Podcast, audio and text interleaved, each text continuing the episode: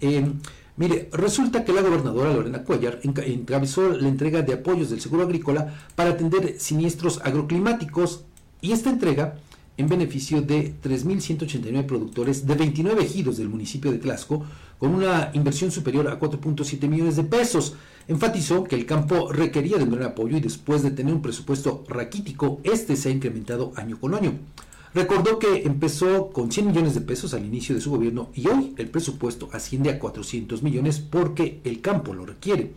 En el Auditorio Municipal de Tlaxco, Collar Cisneros indicó que se han construido 533 jagüeyes y que en 2023 del total de las solicitudes recibidas en la Secretaría de Impulso Agropecuario se atendió el 80%.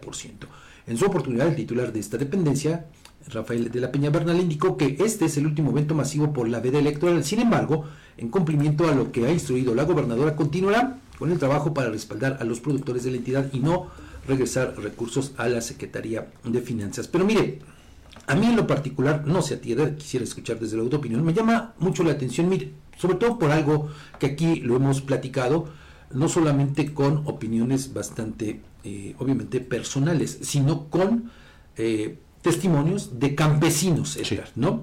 Quienes se quejan amargamente y con justa razón porque con este seguro catastrófico solamente les dan 3 mil pesos por campesino no por hectárea perdida.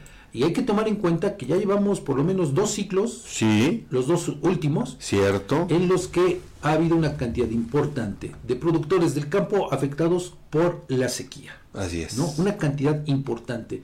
Y entonces las pérdidas son cuantiosas. Hemos tenido testimonios, Edgar, de cuánto cuesta más o menos producir un hectárea, aproximadamente 12 mil pesos. Por lo menos 12 mil pesos, dependiendo de lo que siembre, ¿no? Pero sí, para... 12 mil pesos aproximadamente. Bueno, imagínese si un campesino, un productor, tiene, por ejemplo, 3 hectáreas y no cosecha absolutamente nada, ¿de cuánto ya es su pérdida? A 36 mil, entre 30 y 36 mil pesos. Por lo menos, por lo menos. Y vea, por productor afectado, el gobierno les da solamente 3 mil pesos. O sea, esos 3 mil pesos no les alcanza para absolutamente nada. Nada, para resarcir sus pérdidas. Pero mire, me llama la atención y bueno, aquí hago una acotación porque seguro estoy que por el comentario, pues me van a llover un montón de críticas y me van a crucificar vivo, pero vea nada más. Eh, y conste, también aclaro, no es estar en contra de nuestras tradiciones, de nuestra cultura, no. Pero creo que en un ejercicio de medir con el mismo rasero tendría que haber justicia. Sí. ¿No? ¿Y qué significa esto? Ya sé pues, dónde vas. Bueno, resulta que ayer también con bombo y platillo, la gobernadora pues hizo entrega de 4.5 millones de pesos a integrantes de 292 camadas de huevos de 41 municipios y de diferentes comunidades. O sea, prácticamente la misma cantidad, bueno, en monto, a la que dio a estos campesinos. con la gran diferencia de que los productores efectivamente hacen eso, generar alimentos para que podamos comer todos. ¿no? Son la base de la economía. Lo fundamental. pues sí, es una tradición cultural importante, ancestral, desde luego, pero desde mi punto de vista... No es prioridad. No es prioridad y no requiere apoyo, porque al contrario, en estos días hemos visto cómo incluso surgen más y más y más y más y más camadas, incluso festivales del huevo por aquí, festivales del huevo por allá, lo cual me permite inferir de manera personalísima que no requieren este tipo de apoyos porque... Fíjate que yo difiero un poquito de ti. Creo que es importante el apoyo. Lo que sí coincido contigo, Fabián, es que en momentos de crisis, en momentos en los que determinados sectores requieren más apoyo, este, este que se le brinda a, las camadas, a los huevos, podría esperar.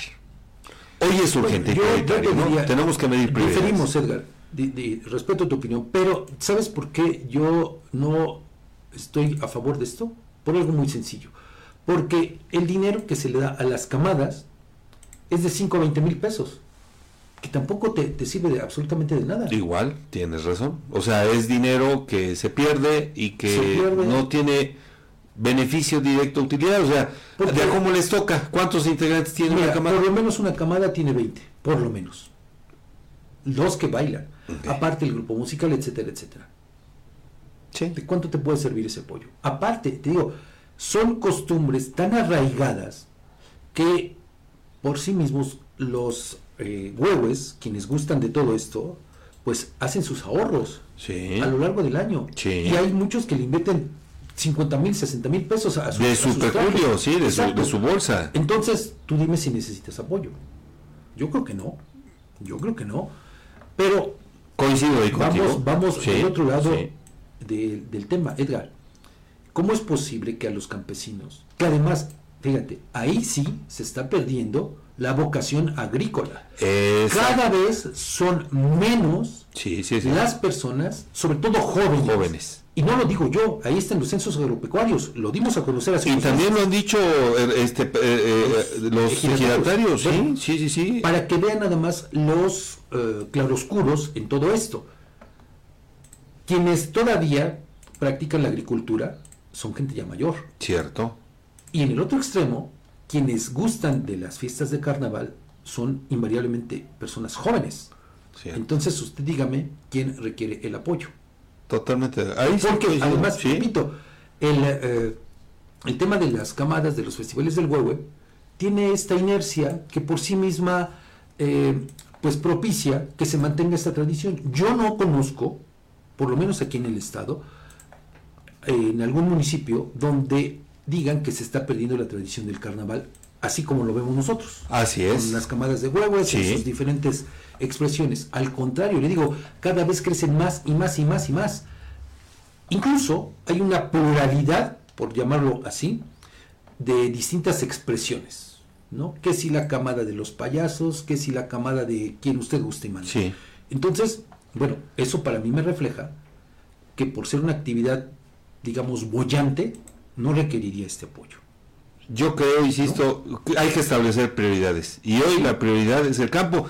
Tenemos, lo, referías tú hace un momento, Fabián, por lo menos dos ciclos donde las sequías han sido brutales, devastadoras para el campo tlaxcalteca, eh, y que al final de cuentas, en la medida en que menos apoyos para este sector hay, obviamente se desincentiva a, los productores o a las nuevas generaciones a que vean en el campo una manera de ganarse la vida. Hoy le apuestan a otras prácticas comerciales o económicas antes de pensar en el campo porque desafortunadamente lo tenemos que decir con todas sus letras, el campo hoy no es redituable. No, no, no, no, no, no. Y entonces, mire, En este contexto, pues a mí sí me llama mucho la atención, le digo, pues eso, que se priorice la fiesta por eh, una situación pues tan fundamental para todos, Edgar. La, la, máxima. Sí, la máxima de Maquiavelo, pan y circo.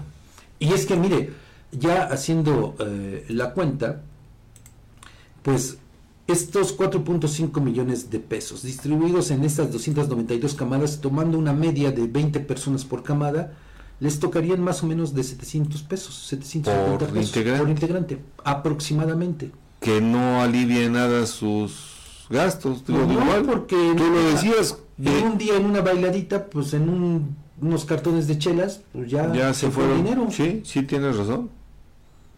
Entonces, pues. Qué lamentable, eh, Porque además, mire, estaríamos hablando de por lo menos cinco mil tantas personas dedicadas a la fiesta. Digo, es muy respetable su decisión, sí. Sí, claro. Pero, vea, contra los productores afectados por la sequía, sí.